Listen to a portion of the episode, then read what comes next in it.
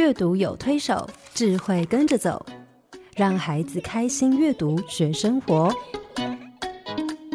欢迎收听《阅读推手》。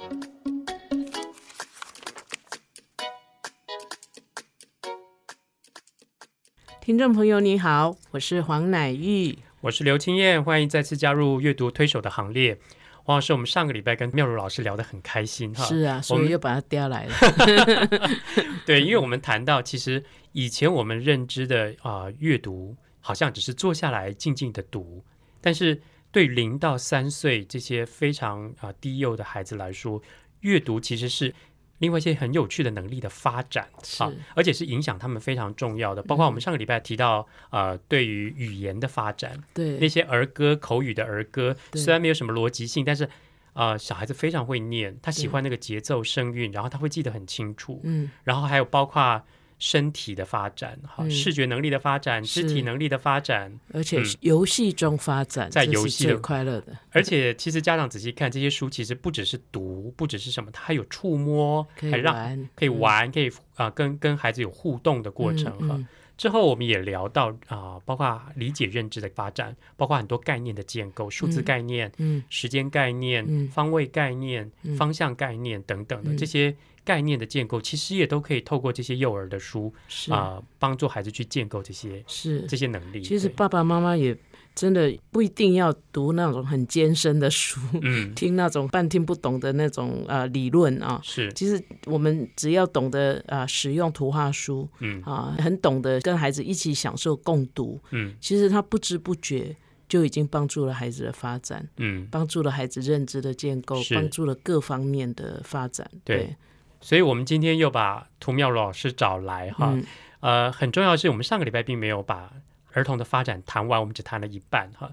那其实阅读对孩子来说还有其他方面能力的发展。是那涂妙如老师是这方面的专家，尤其是他这几年一直在参与阅读起步走这件事情是这个活动哈，甚至参与研究里面。对，呃，我觉得如果我们从小让孩子可以呃透过零到三岁的过程里面去建立他阅读的能力、阅读的习惯，嗯甚至让他喜欢上书。甚至透过阅读可以有各方面发展啊、呃能力的建构哈，其实对孩子将来包括阅读这件事，嗯，其实对他来说是非常非常有帮助的哈。所以我们今天又把啊、涂妙如老师找来了。啊，涂老师好，是。我来跟大家介绍一下涂老师。涂老师是啊、辅大儿童与家庭学系的副教授，也是辅大幼儿园的园长哈，他是两个孩子的妈妈，是那两个孩子都蛮大了，所以他其实有很多很多非常丰富接触幼儿的经验。是这个点很重要。嗯嗯、黄老师、青燕，还有各位听众，大家好，很开心又来了。好，我们上个礼拜没讲完的，我们今天要把它讲完了。我们上礼拜其实谈到呃。阅读对于零到三岁的孩子的各方面的发展，哈，包括是呃从呃语言的发展到呃身体的发展，还有到认知的发展，哈。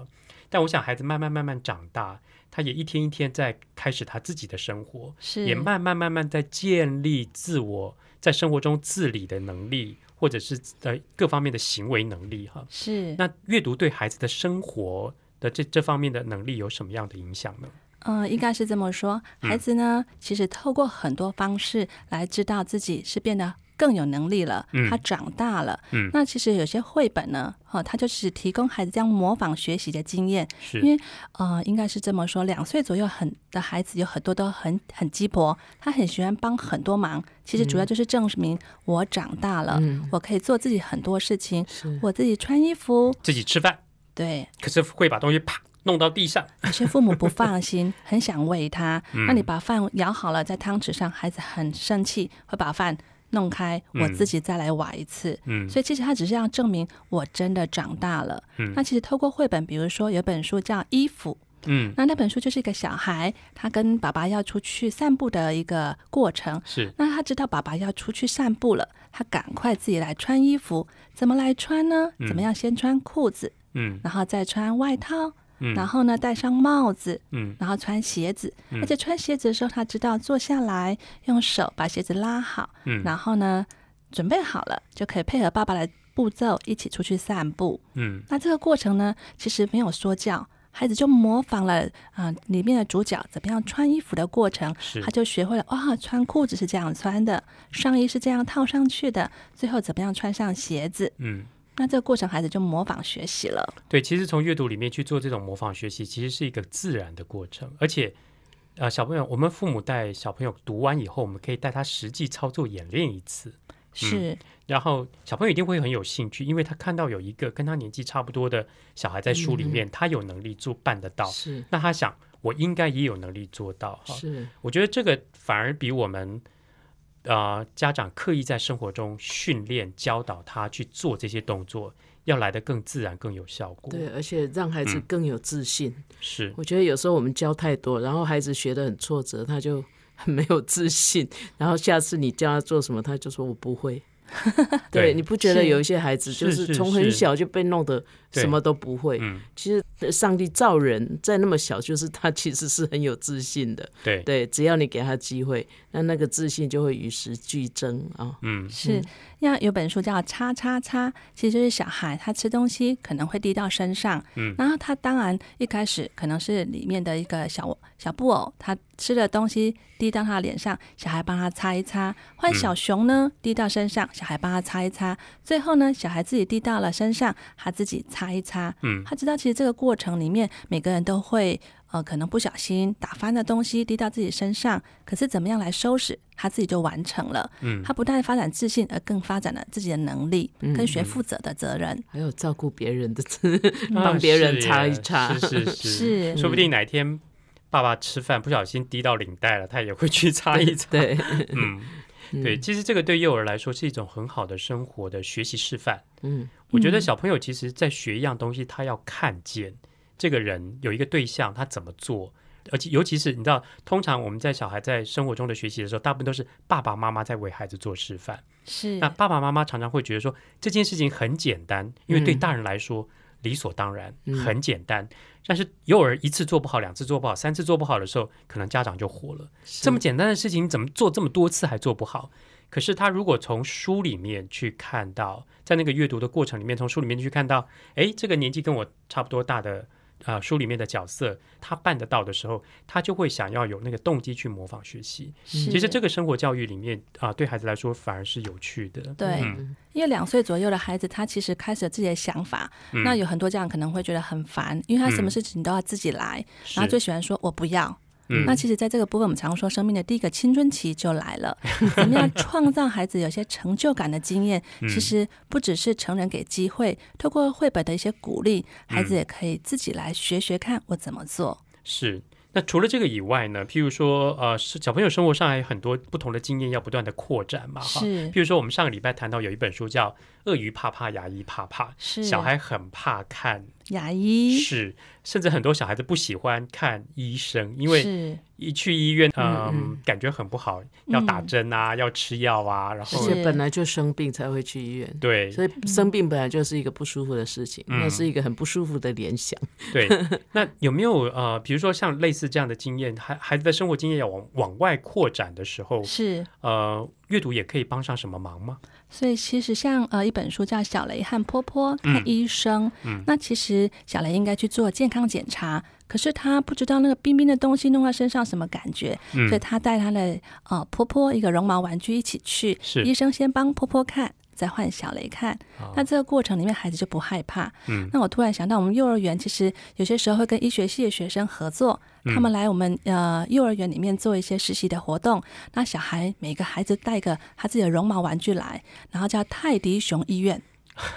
然后呢，是专门医泰迪熊吗他的？泰迪熊要看医生，哦那医生呢就帮他的泰迪熊看病，他就问孩子：“这个泰迪熊怎么了？喉咙痛了。”流鼻涕了，嗯那医生就在泰迪熊身上听听看看，他知道哦，原来是这样看医生的，嗯还会鼓励泰迪熊要勇敢。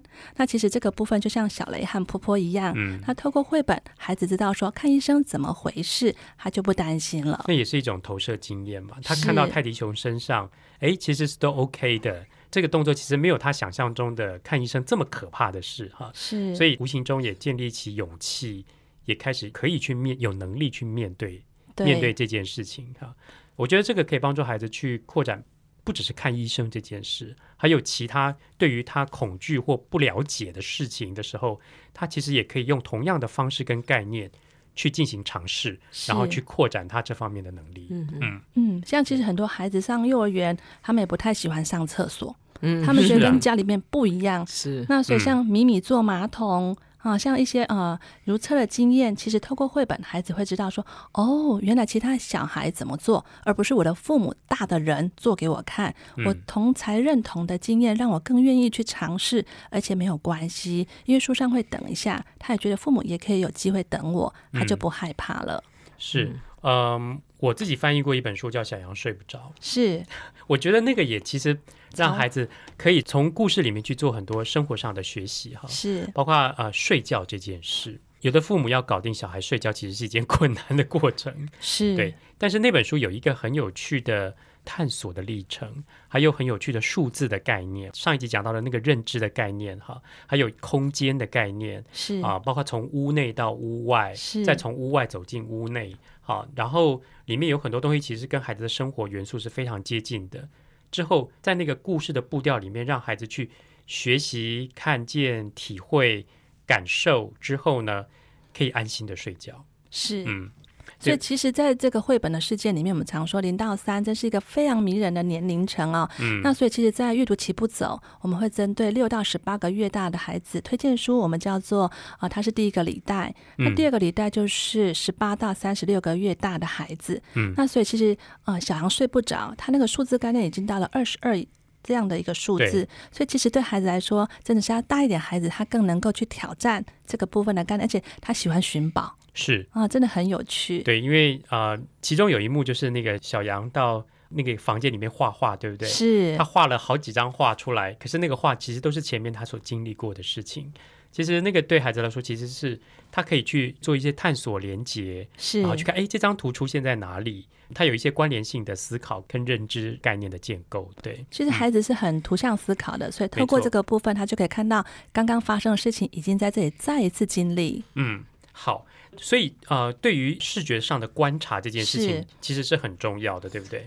对好，我觉得我很喜欢一本书，我想妙如老师应该也是很喜欢哈。是这本书是上一出版社的《晚安星星》，那这本书其实就是可以让孩子做很清楚视觉观察的那个能力的养成。对，对，这本书很有趣，我们在封面看到一只猩猩，一只动物园的猩猩从动物管理员身上偷了一只钥匙，然后告诉你，嘘，不可以说出去。文字非常简单，就是晚安星星。那个管理员经过那个星星的那个啊、那个栅栏前面的时候，跟星星说晚安，可他不知道他的钥匙已经被偷了。然后他就一路走，那星星就一路跟在他后面。那经过大象的栅栏的时候呢，那个管理员又跟大象说：“啊，晚安，大象。”比如说晚安狮子啦，然后呢，晚安球鱼啊，晚安小土狼、长颈鹿等等。可是管理员只是走过去，他不知道星星在后面干了一件好事。是什么好事？他把 他身上有一个钥匙哦，对 他把所有的栅栏的门通通打开来了。是最后这些动物都跟着管理员怎么样回家去了？是所以当他要上床睡觉的时候，发现所有的动物都在他的房间里。他说啊，晚安。他的他太太后来说晚安，亲爱的。可是却发现所有的动物都钻，包括那只猩猩钻进他的被窝，大家都在跟他说晚安。灯一关的时候，所以后来管理员的太太一醒来想，糟糕，动物都跑到他们家了。于是他就决定把这些动物领回去，拿着钥匙。好，最后跟他说晚安，动物园。可是钥匙还在谁手上？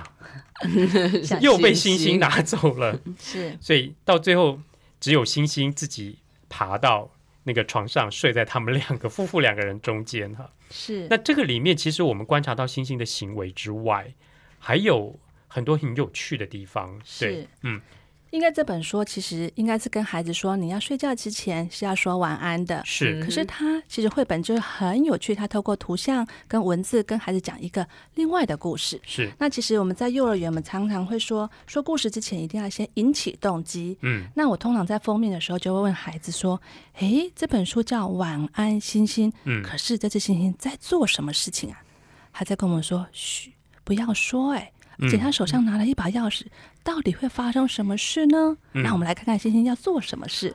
哇，悬疑性很高哦。对啊，因为我们平常讲晚安的时候就是要睡觉。对，没有人晚安的时候还要搞 搞搞一些搞神秘事搞神秘，做一些奇怪的事情。而且旁边这个管理员呢，其实对孩子来说是陌生的。嗯我会问他们说：“那这个人是谁啊？他嗯垫脚尖走路、哎、嗯好像要很小声哦。那他到底要做什么事？”小孩会说：“警察啦。”因为他手上那个 呃有臂章，然后另外一个孩子说邮差啦，绿色的衣服。那我说，可是这个人是跟星星住在一块儿，而且是跟星星很靠近的人哦。那大一点的孩子说，哦，动物管理员。嗯我说，嗯，你很厉害哦。那所以透过这样的一个部分，其实跟认知跟语言都有更多的关系了。是我们等一下必须好好来看一下这本书，因为我觉得这本书其实不只是我们表面上文字图像看到的那么简单，是其实它呃里面的包括图像上给孩子观察的一些细节，其实对他们的呃发展其实也很有帮助。哈，是我们先休息一会儿。好家庭联播网，中部地区古典音乐台 FM 九七点七，北部地区 Bravo FM 九一点三。好，我们刚刚谈到《晚安星星》这本书，其实很有趣哈。虽然文字很简单，晚安星星、晚安大象、晚安长颈鹿等等等等，晚安狮子哈。可是其实是这本书最有趣的地方在于它的图像，它的图像是让孩子可以观察到很多细微的地方，而且可以把这个整个故事的概念连接在一起，并甚至变得更丰富。嗯，嗯。要老师，你平常怎么带幼儿园的小朋友念这本书呢？其实，在这个过程里面，我们让孩子跟我们成人一起做互动式的阅读。嗯那所以其实，呃，说故事人就是很简单，说晚安星星，然后晚安大象。可是呢，其实图面呈现更丰富的部分。那刚刚像刚刚青燕说完了晚安星这样的一个文字的部分，孩子看完这些书之后，他告诉我，好辛苦的小老鼠。那嗯所以小老鼠的故事是一个小男孩告诉我的。我心想，哪里来的小老鼠？他说从第一页他就告诉你了呀，他站在钥匙孔上面。我赶快翻回去第一页，哇，真的耶！是小老鼠拿着一颗气球，已经嗯标明自己在那里。从那一页开始，我开始把焦点放在小老鼠身上。是那发现小老鼠呢，帮星星负责拿它的宵夜是一根香香蕉，嗯然后呢，他先啊、抱着香蕉，然后扛着香蕉，嗯，然后拖拖着香蕉，拖着香因为蕉已，经抱不动了。还啊，还把它顶起来、举起来，嗯、是，然后呢，拖着过程还被长颈鹿踩了一脚，真是拉不动。嗯。然后最后进家门还要上阶梯，嗯然后进到家里面之后呢，每个人各就各位。那小老鼠就把香蕉吊上柜子，安放在抽屉里。他想，这下子可以好好休息了。嗯哪知道一声晚安，然后呢，让那个动物管理员的太太把嗯，大家都要带回动物园去。是所以呢，最辛苦是小老鼠，他听到这个 啊这个指令之后，他真是整个人跳起来了哈。然后呢，又拖着香蕉回到动物园。那 为什么不自己把它吃掉算了？他多么尽忠职守啊，啊哈！啊啊，好可爱然。后又再拖回来，然后直到最后上床，然后最后说晚安的就是那只小老鼠。他说晚安，星星。是因为星星把香蕉吃掉了，嗯 对，吃掉，所以那小剩一个香蕉皮在那里。又忙碌又辛苦的老鼠，嗯，对，嗯他看到那只老鼠这样的过程里面，真的，他说这是一个小老鼠非常辛苦的晚上。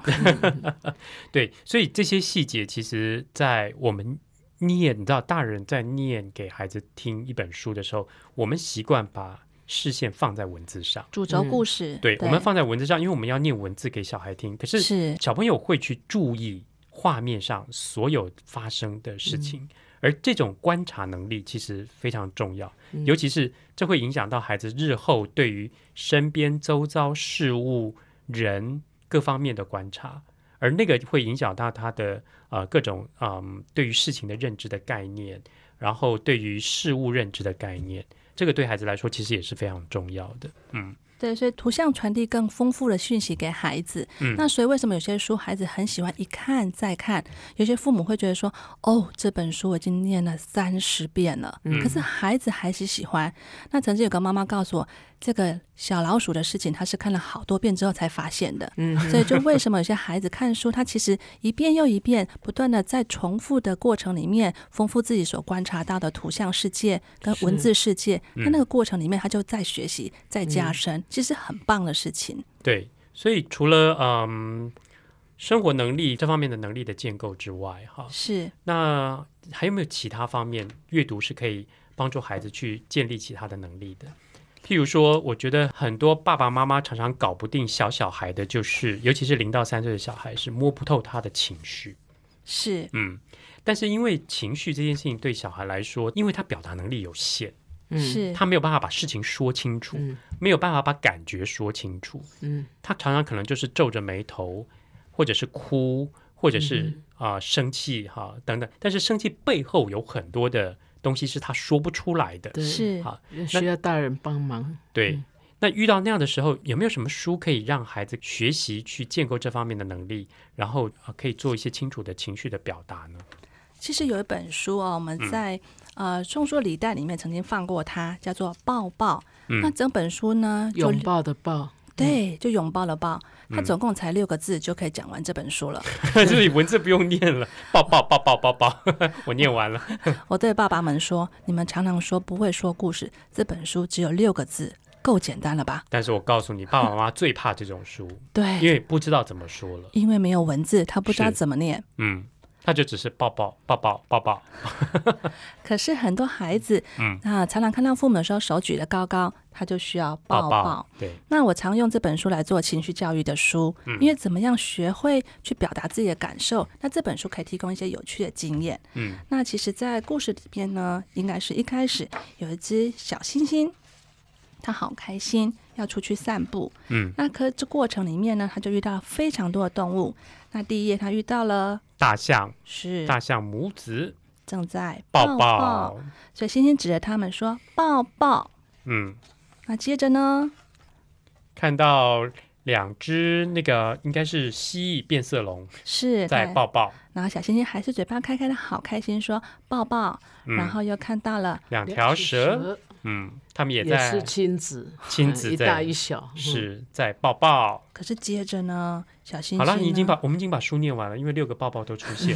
可是呢，它它六个字是六个不同的字，它现在嗯两个字而已哦。OK，好，然后有一接下来一一整个跨页好大，小嗯猩猩垂着头，一句话都没有说。所以整页都没有文字哦。是，嗯，那这个时候就是好机会了。好，这只小星星到底发生了什么事？我就问现场的爸爸妈妈跟孩子：“小星星怎么了？”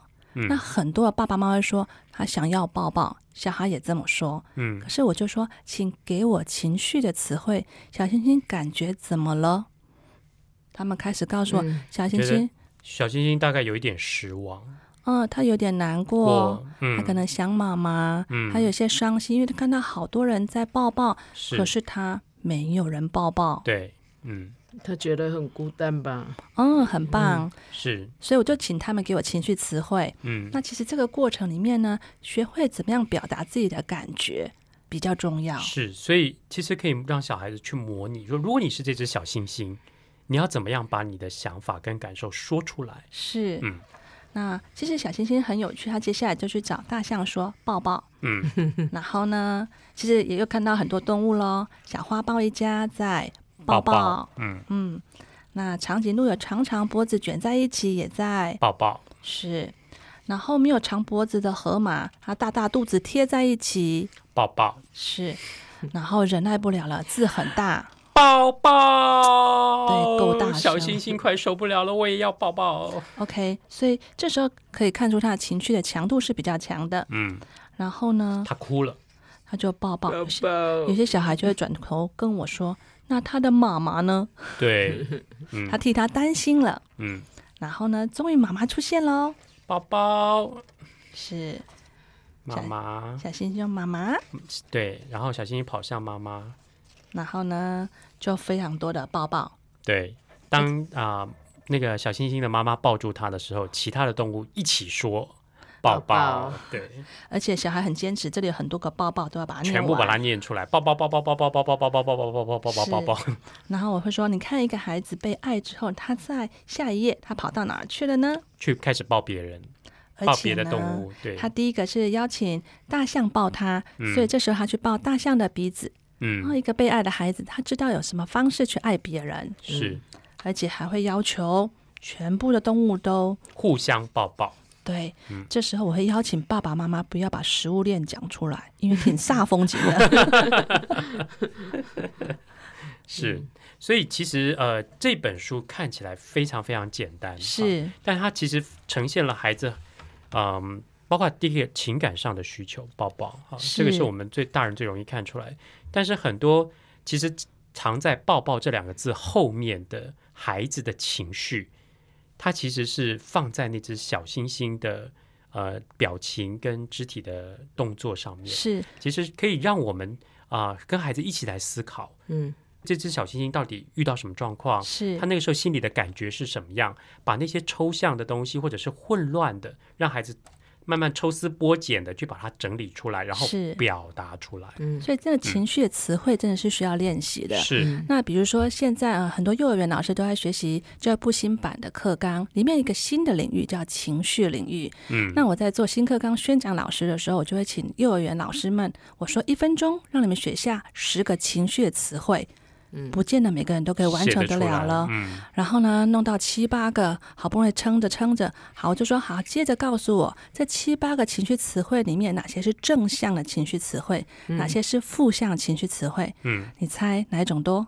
负负向的，对，我就发现说我们在表达的时候呢，你要告诉孩子，其实有很多赞美的词汇是是。正向的，表达自己正向情绪的词汇可以再更多一点。嗯。那我觉得这个部分都可以透过绘本告诉我他怎么了，他嗯感觉怎么样。嗯。同一个情境可以有很多种情绪可以一起出来，那这部分词汇的丰富，他就更能够表达自己的感受了。嗯，是好精简的用字哦。你看，嗯虽然你说六个字，其实它才三个字，因为，抱抱是同一个字，对，妈妈是同一个，宝宝是 同一个字同一个字，是对。可是它里面传达很多情绪，从他一个自己单独，然后到处看到别人，然后嗯到最后自己呃反败为胜，哈，就是说自己也抱了，然后还去抱别人。这个中间情绪很多种哎、每一页都可以让孩子去想，去设身处地去，想，而且那种情绪不是超越他生活体验的。是。有一些书可能有一些情绪是孩子还没有办法进入的，是，可是这个是孩子每天，因为他很需要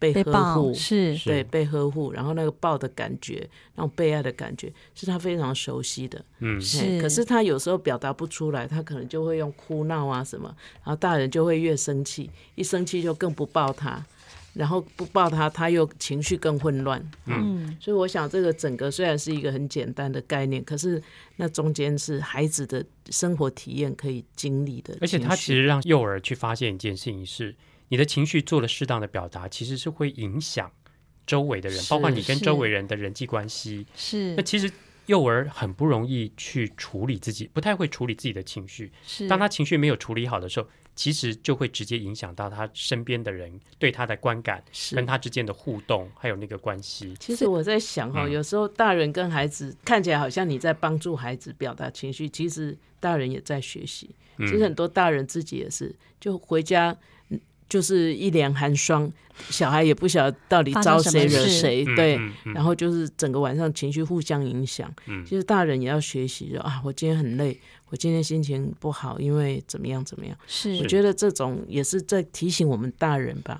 嗯，对所以其实这部分如果孩子再更大一些，还可以跟孩子说，因为小星星他没有人抱抱，所以伤心难过。嗯，然后后面呢，小星星呢，因为让大家都好开心哦，嗯。所以呢，他就也跟着大家一起可以笑嘻嘻。所以这个过程里面，告诉孩子因为怎么样，所以他有什么样的情绪的感受。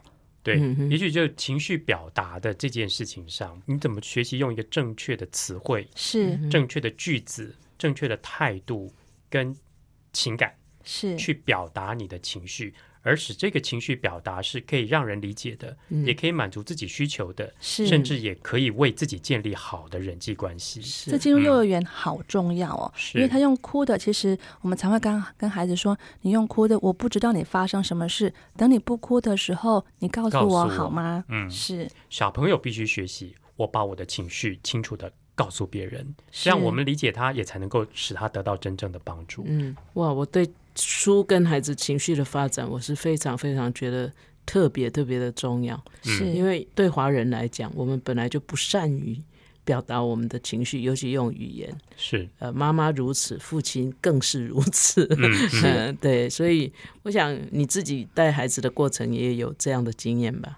就怎么样，孩子用书来学习他怎么表达他的心情，而不是用哭闹。其实这个部分呢，因为其实啊、呃我自己跟我的孩子共读的经验呢，我还记得有一次，嗯、我在晚上因为有有课，比较晚回到家，大概十点钟。那我们家的老二那时候差不多两岁左右，他其实词汇不够多，可是他真的很担心我，而且他很担心我回不了家。嗯，所以呢，等我一进门，他冲过来抱着我，然后坚持呢去拿一本书，叫我读给他听。好晚了，我说好晚去睡觉了，可是他一定要我拿。哪一本哪一本书？对他不认得书名，可他知道那本书黑黑的，他就从书架抽出来，叫《小猫头鹰》。哦，我们 我们在节目里面提过这本书，是谈三只小猫头鹰，因为妈妈出去啊捕啊打猎哎嗯捕食物，所以他们在啊、在家里等，非常担。心。对，那三只猫头鹰啊，姐姐，姐姐啊，两个姐姐跟最小的妹妹，其实不同的年龄层呈现那种分离焦虑的那种情绪不同的反应。是是，嗯所以其实这个部分，孩子是要透过这本书告诉我。所以你就念他，对念念给他，然后我念到说，猫头鹰妈妈呢，可能因为秀秀就是姐姐会说，嗯妈妈可能是迷路了。嗯，然后皮皮说他可能被狐狸抓走了，他就盯着我看，我就拍拍说。你应该知道我会回来呀，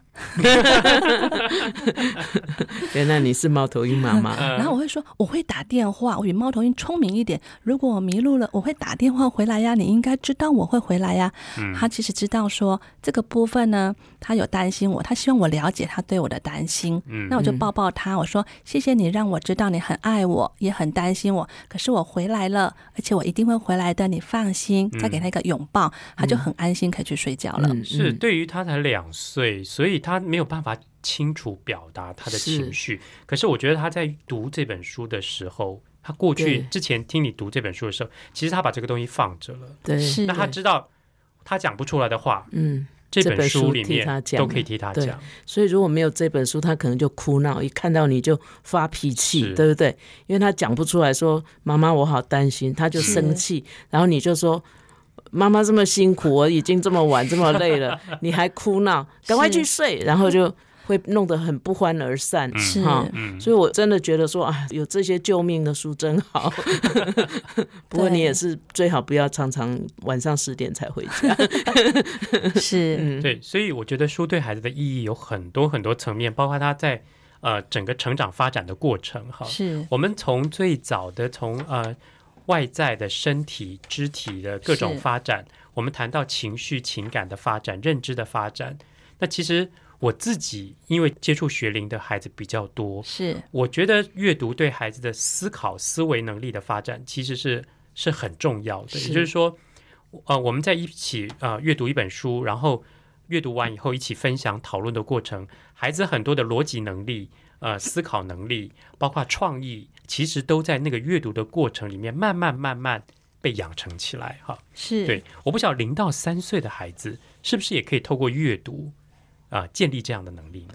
其实，在很多图画书的设计里面，有一些真的是很 Q 的设计，很创意的部分。嗯，那刚刚有提到五味太郎的一些书，嗯所以像窗外送来的礼物，这本书其实非常有趣哈。嗯，他透过图像，因为圣诞老公公要去送礼物了。是，那其实，在那个图像的世界里面，因为送礼物的过程里面，看看窗户里面是谁，嗯然后圣诞老这公公个书有挖洞洞哦，是 窗户就是一个洞框框，嗯。呃哎是一个洞，嗯，但它只会显示出，比如说一部那个洞、那个送礼的对象的一小部分的局部的样子。是。那圣诞老公公的困扰就来了，他只从那个窗户往里面看，是，然后看到那一点点样子，他要去判断我要送他什么礼物。嗯。就看这个洞里面住了什么动物，那它适合什么礼物，是，那就用那个一部分的图像去做判断。嗯，所以他想说这是小猫咪的家，但未必是，事实上是小猪的家。因为小猪穿了小猫咪的 T 恤了，对，然后他看到三个白白的在那个窗户里面，他说：“嗯，这是斑马的家吗？”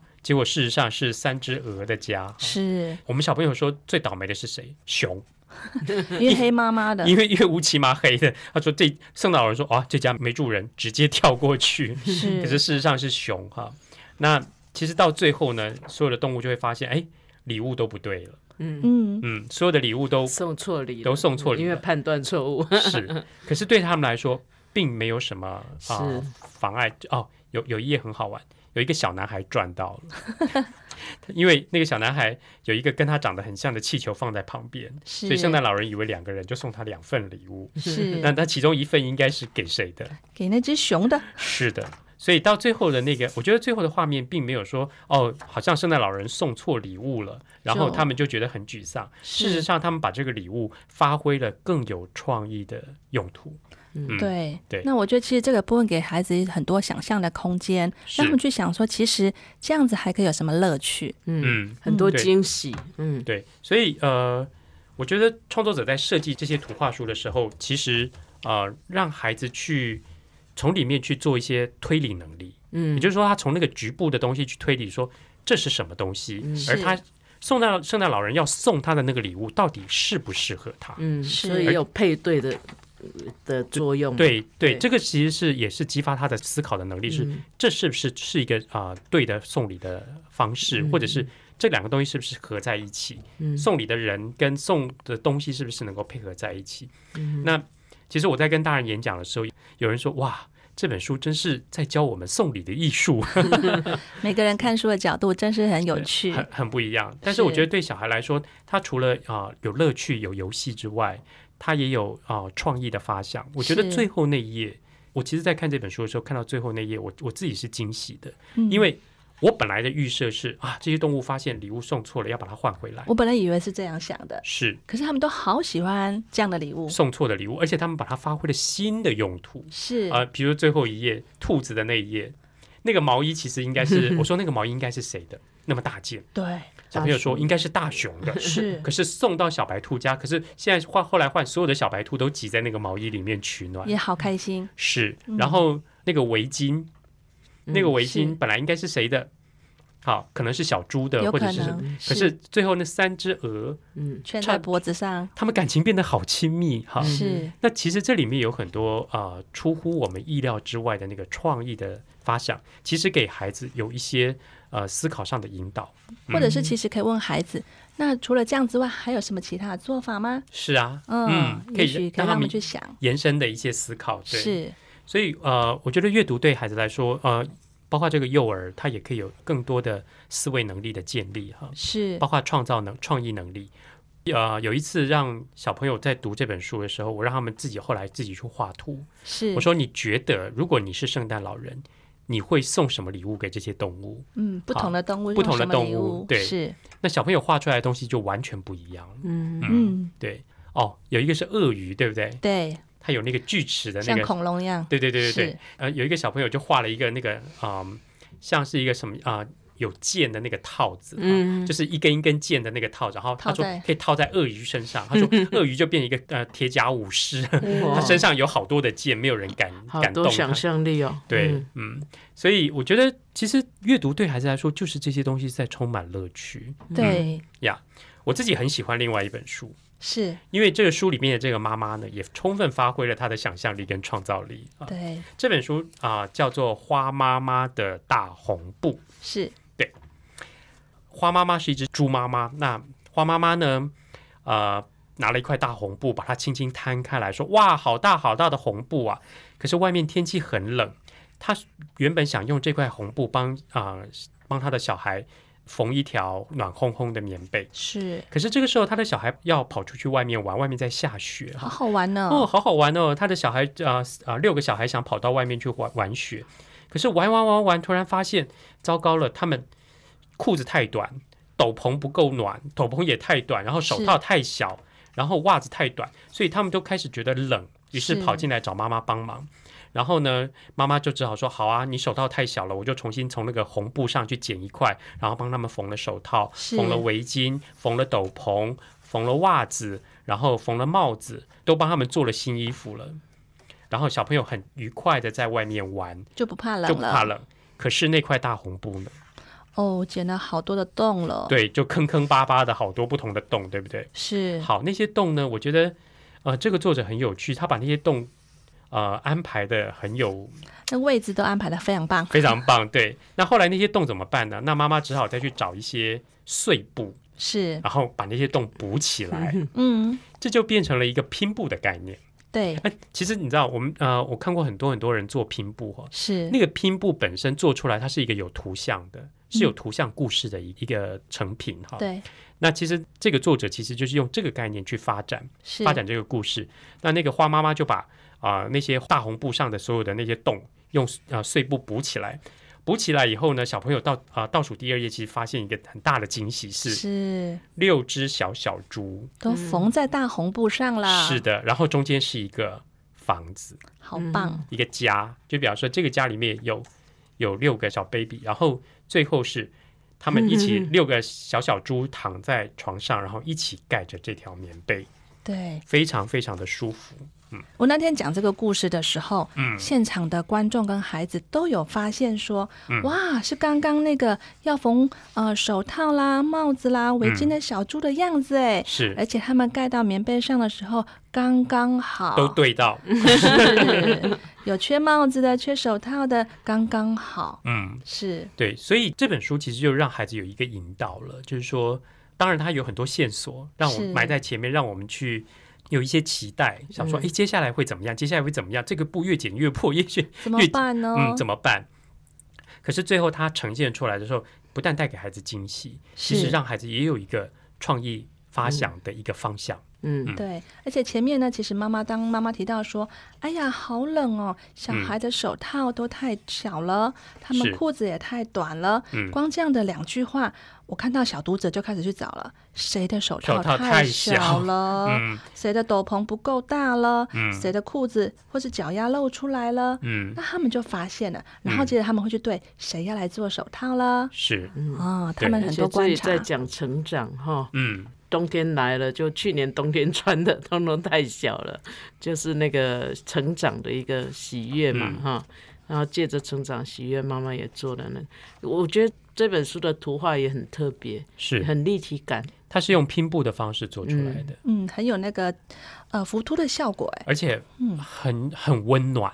嗯但这块大红布在冬天里面非常的温暖，而且我喜欢它那个中间那个家、那个房子的那个概念。是。虽然它好像是是嗯剪出来，你知道那个剪裁像是背心拼出来的那个样子，然后裙子啦或者是什么手套，可是它就是一个家。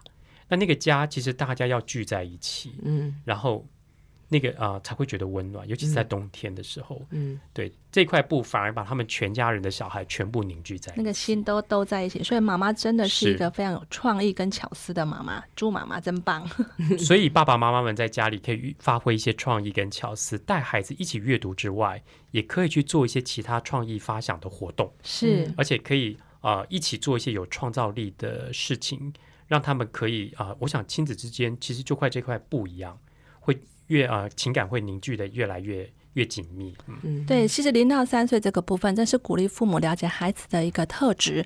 那同样的书，其实不同的亲子互动过程可以擦出不同的火花。嗯，那我觉得这个都是一个很享受的过程，让阅读成为一个美好的感觉，嗯然后孩子把这样感觉深深的埋在脑海里面。那其实这是父母送给孩子最美好的礼物。那他带着这样阅读美好的感觉，就可以进入很好的阅读的世界了。是，所以这两个礼拜非常谢谢妙如老师来跟我们谈怎么样透过阅读帮助零到三岁的小孩去建立他的啊、能力各方面的发展。嗯，谢谢妙如老师。不客气，谢谢。嗨。谢谢我们今天的节目就到这里告一个段落，接下来我们来听听看黄老师有什么小叮咛。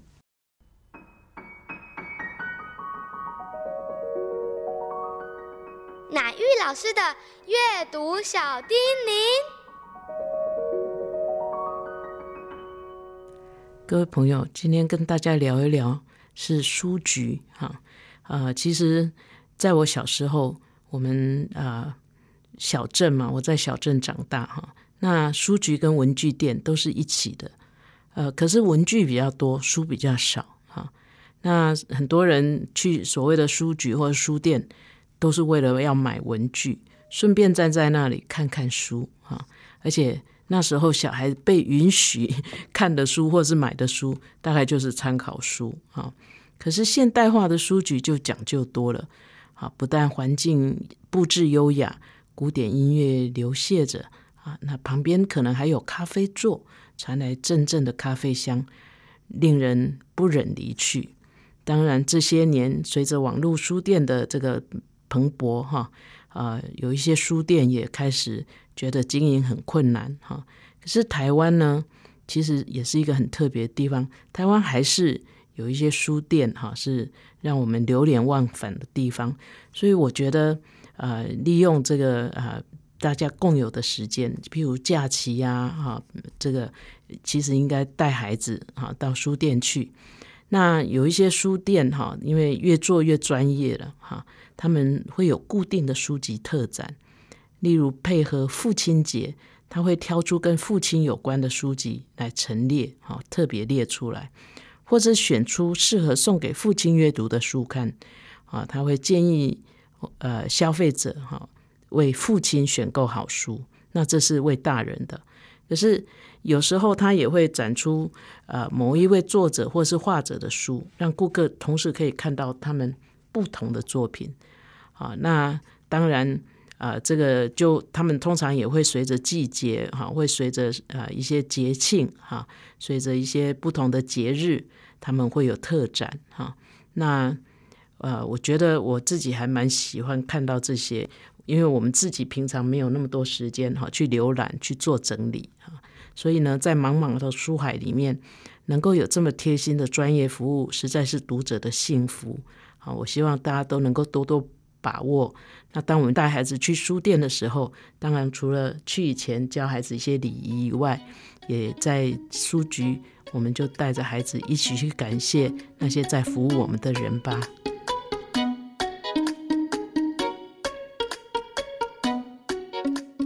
本节目由 FM 九七点七台中古典音乐台制作播出，邀您一同享受阅读，丰富孩子的生命。如果你对这个节目有任何想法、建议，我们都很欢迎你在 Apple Podcast 留言打分评星，也邀请你订阅这个节目，并分享给身边的朋友。感谢您的收听，我们下集再见，拜拜。